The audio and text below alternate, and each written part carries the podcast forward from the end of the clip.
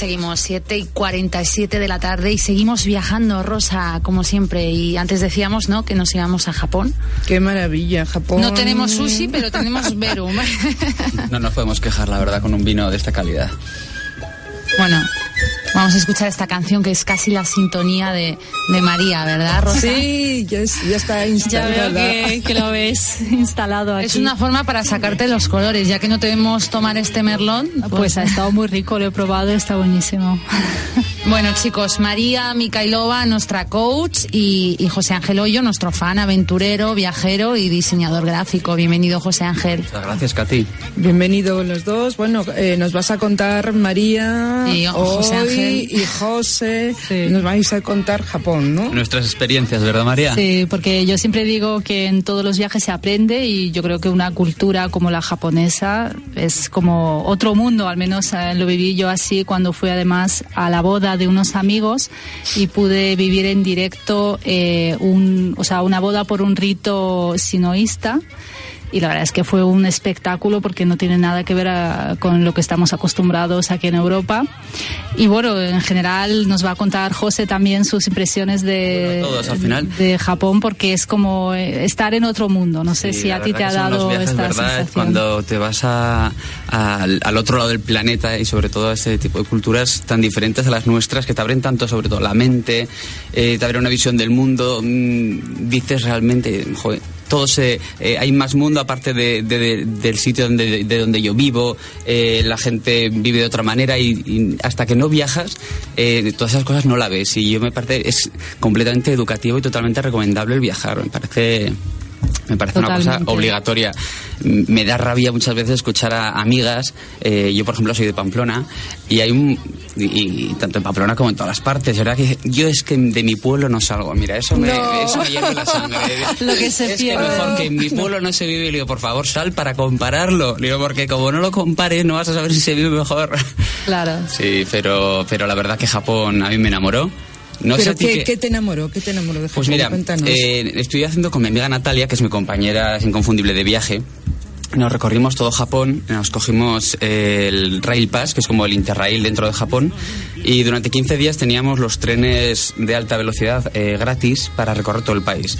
Entonces estuvimos, además hace un mes ha sido, es muy reciente, estuvimos recorriendo, pues llegamos en avión a Osaka y nos fuimos a Kioto, a Hiroshima, Kazanawa, siempre no sé si es Kazanawa o Kanazawa, ya me disculparéis porque siempre me lío, y acabamos en Tokio.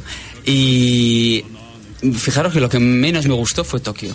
Llevaba, llevaba la impresión de que iba a ser una Nueva York oriental eh, o algo así. Sí, eso es lo que creemos, ¿verdad? ¿verdad? Y yo decía, ya después de estar en Nueva York, digo, esto tiene que ser impresionante. Y me llevó una decepción absoluta. Y con muchos turistas que estábamos allá eh, eh, hablando, nos pasaba lo mismo. Dice, "Y me he cogido cinco días para conocer todo Tokio. Y al final Tokio se reduce básicamente a tiendas, un consumismo extremadamente exagerado, pero es impresionante. Es como en cada estación que sales, es como encontrarte un Times Square.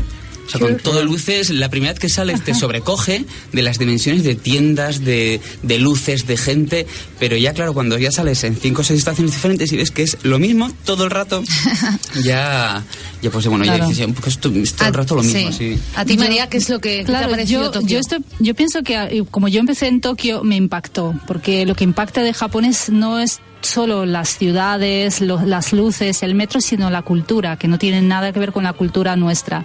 Entonces fue mm, ver lo que dice José, o sea, una cantidad de gente, la- el famoso cruce, ¿no? Que sale en todas las cruce, sí. películas, que es eh, una, una locura. Entonces ves a gente durmiendo en el metro, ves la musiquita en cada estación, o sea, todo eso. Y luego, sobre todo, la gente, que es lo que más me llevo, porque hay un gran respeto por, por las personas, cosa que en Europa vamos todos con prisa, no nos fijamos, eh, nos pisamos o incluso nos insultamos cuando vamos conduciendo y ahí que cada persona te salude, haga una reverencia casi cuando te ve alguien desconocido, yo ahí sentí un respeto hacia cada uno que fue brutal. Al Son muy protocolarios, ¿no? Sí, Es sí, es parte de la cultura, pero también creo que al final eso es como una forma de ser. Le contaba antes a María, tengo un amigo que llevan viviendo en Tokio dos años, hablando mm, concretamente ahora de Tokio.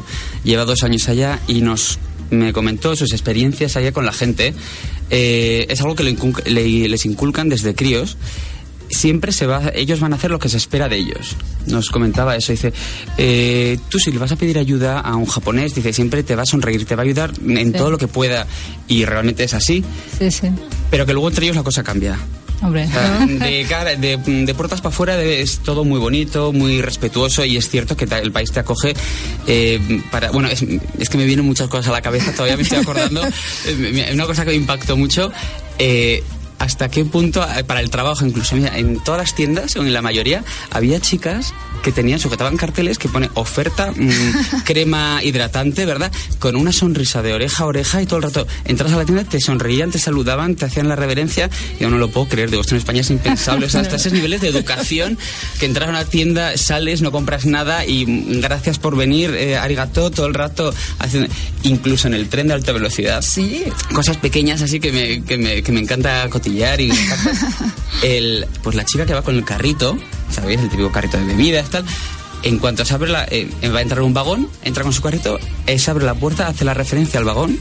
¿Al y va vagón? hacia- al vagón, va, y va, y va hacia adelante. Va, va pasando, va pasando las bebidas, quien quiere bebida, quien quiere, me imagino que dirá quien quiere bebida en japonés. en- y cuando llega al final del vagón, pasa el carrito, se gira y hace la reverencia otra vez para salir del vagón. Me- que Divertido. lo que me... Jo, pues me encanta escucharos hablar, María, porque habláis con una pasión. ¿Con qué te quedas? Una cosa rápidamente, si tuvieras que quedarte con algo de Japón, algo de comida, un paisaje, Pues una ciudad. fíjate, me quedo con los cerezos en flor, que Ah, lo viví bonito. y fue una pasada. O sea, recomiendo visitar Japón en, en marzo, en abril, en esa época. ¿Y tú, José Antonio? Yo de Kioto me quedaría con, perdona, de Japón me quedaría con Kioto, que es la Sí. ciudad con más puramente japonesa, con toda la historia de las geisas.